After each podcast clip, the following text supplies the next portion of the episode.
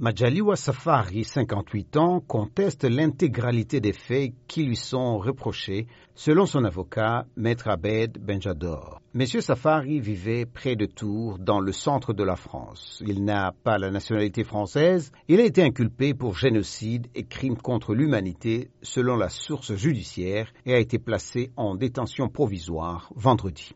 Il est mis en examen pour des faits commis entre le 6 avril et juillet 1994 dans les anciennes préfectures de Gitarama et Butare dans le sud du Rwanda. Il aurait joué un rôle particulier à un barrage routier appelé chez Premier. Certains témoins décrivant sa participation active aux arrestations et exécutions des civils à ce barrage. Le Rwanda a émis en 2017 un mandat d'arrêt contre lui et une information judiciaire a été ouverte à Paris le 19 novembre 2019.